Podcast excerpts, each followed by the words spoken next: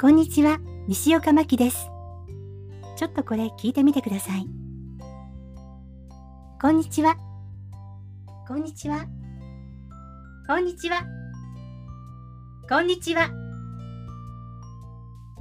これはね、1回目はマイクから30センチ離れて、2回目から4回目は1メートル離れて、2回目は1回目と同じ声で、3回目は少し大きめの声で、4回目はまあまあ声を張って喋ってみたんです。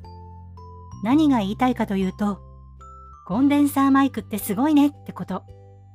話すことを思いつかなかったので、ちょっと試してみました。声の張り方を変えたり、いろいろ遊べそうですね。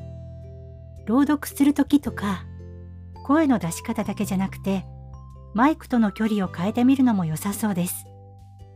というわけで、今日は本当に話すことが他に思いつかないので、ここまでです。また次回、よろしければ聞いてくださいね。